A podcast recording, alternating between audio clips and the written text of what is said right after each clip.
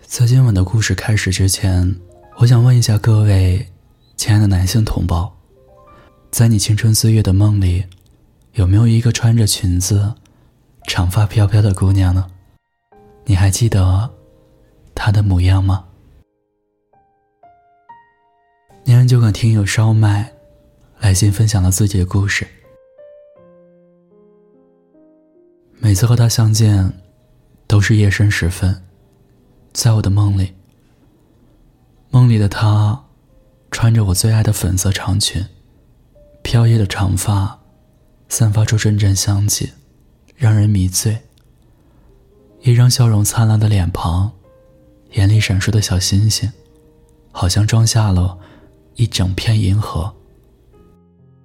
这样的她，在我的梦里，贮藏了十年之久。十七岁时，我和他初次相遇。斑驳的阳光透过教室玻璃窗，投射在他尚显稚嫩的脸庞。我的目光不自觉地被他吸引，洁白的皮肤，柔润的发丝，亮晶晶的大眼睛，无论何时说话都带着一丝微笑，温暖且美好。春日游。杏花吹满头，陌上谁家年少，足风流。那时的我，就如同诗人伪装一般，自诩风流年少，以为他也会像词里所写的女子一般，对我安生情愫。可奈何，对谁都温暖的他，对我却表现得冷冷淡淡，半点热情都没有。他对我不冷不热，我就主动出击。我想要用自己的热情，去融化他对我的冰冷态度。十几岁的男孩刚刚进入青春期，调皮爱闹，对“喜欢”这个词儿异常敏感，也经常用对喜欢的女孩子表白作为真心话大冒险游戏的终极赌注。还记得那一次，我和几个好哥们儿在课间打赌，输了的人。就要去对自己喜欢的人表白。我们打赌的内容很随机，就是站在班级后门口，赌下一个从后门进教室的男生是女生还是男生。本以为我会有百分之五十赌赢的机会，可没想到我那几个好哥们联合起来坑了我，给了我机会，让我在教室里对他表白。于是我在那天的晚自习课间。趁着老师没在教室，当着全班同学的面，对他大声表达了我的喜欢。出乎意料的是，他在听完我的话之后，把头埋在桌面上，肩膀轻微抖动，最后哭出了声响。在表白前，我预想过无数种他的反应，唯独没有想过他会哭。看着他的模样。我都有种想要打自己两巴掌的冲动。为什么要惹哭他呢？周围安慰他的人越来越多，我从人群中退出来，默默站到一边，在远处看着他，不知所措。可是从那天表白之后，他对我的态度发生了一百八十度大转变，对我特别好。虽然还是冷冰冰的语气。但他从细节上对我友好了很多。我上课走神时，他会提醒我；我感冒时，他会把自己的纸拿给我；上完体育课，我热得满头大汗，总能喝到一杯温水。面对这样的他，我暗自高兴，也再没有过兴师动众的表白行为，直到高二上学期的运动会。那次运动会，我和他都跑进了决赛圈不知是那天的阳光太好，还是风太温柔。我在跑完半决赛后，跟他玩笑似的打了个赌：如果我一百米第一，你就做我女朋友；如果你四百米第一，我就做你男朋友。他看着我，笑得很温柔，一双亮晶晶的眼眸里，有我皮皮的笑容。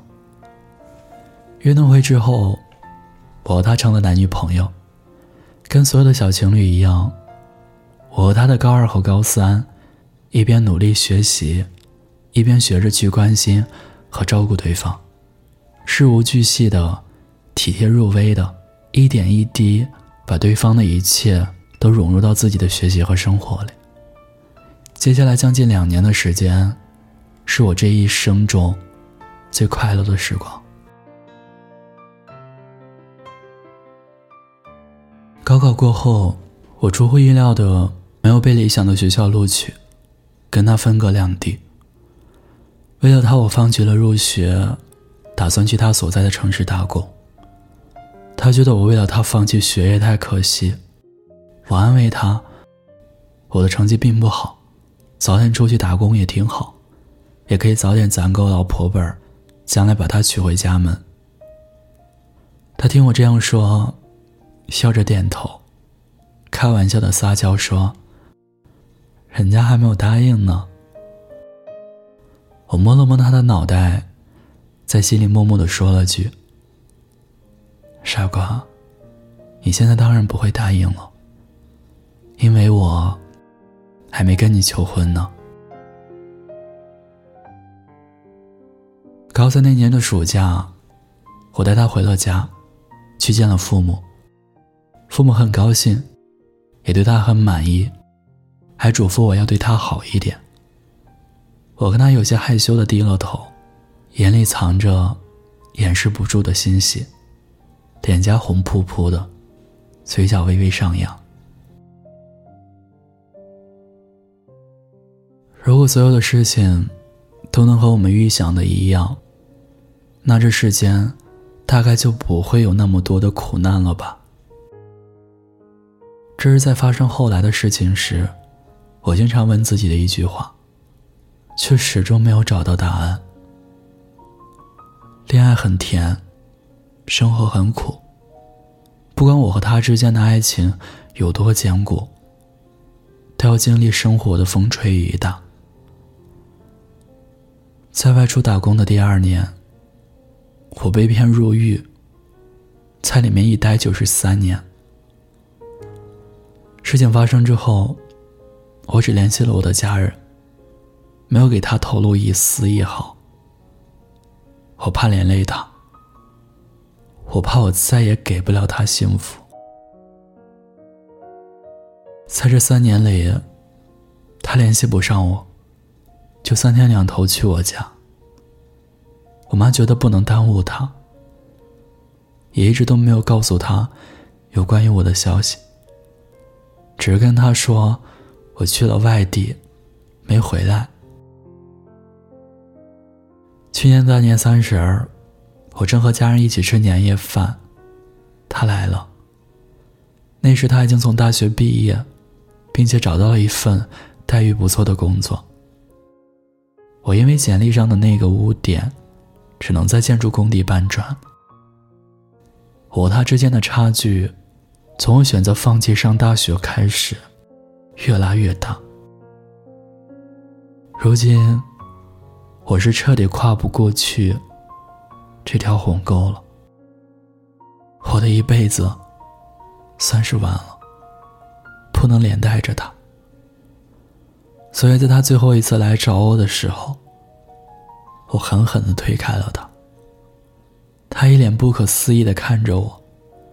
哭得撕心裂肺，我却头也不回地关上了家门。我希望他能幸福，用我自以为是的方式。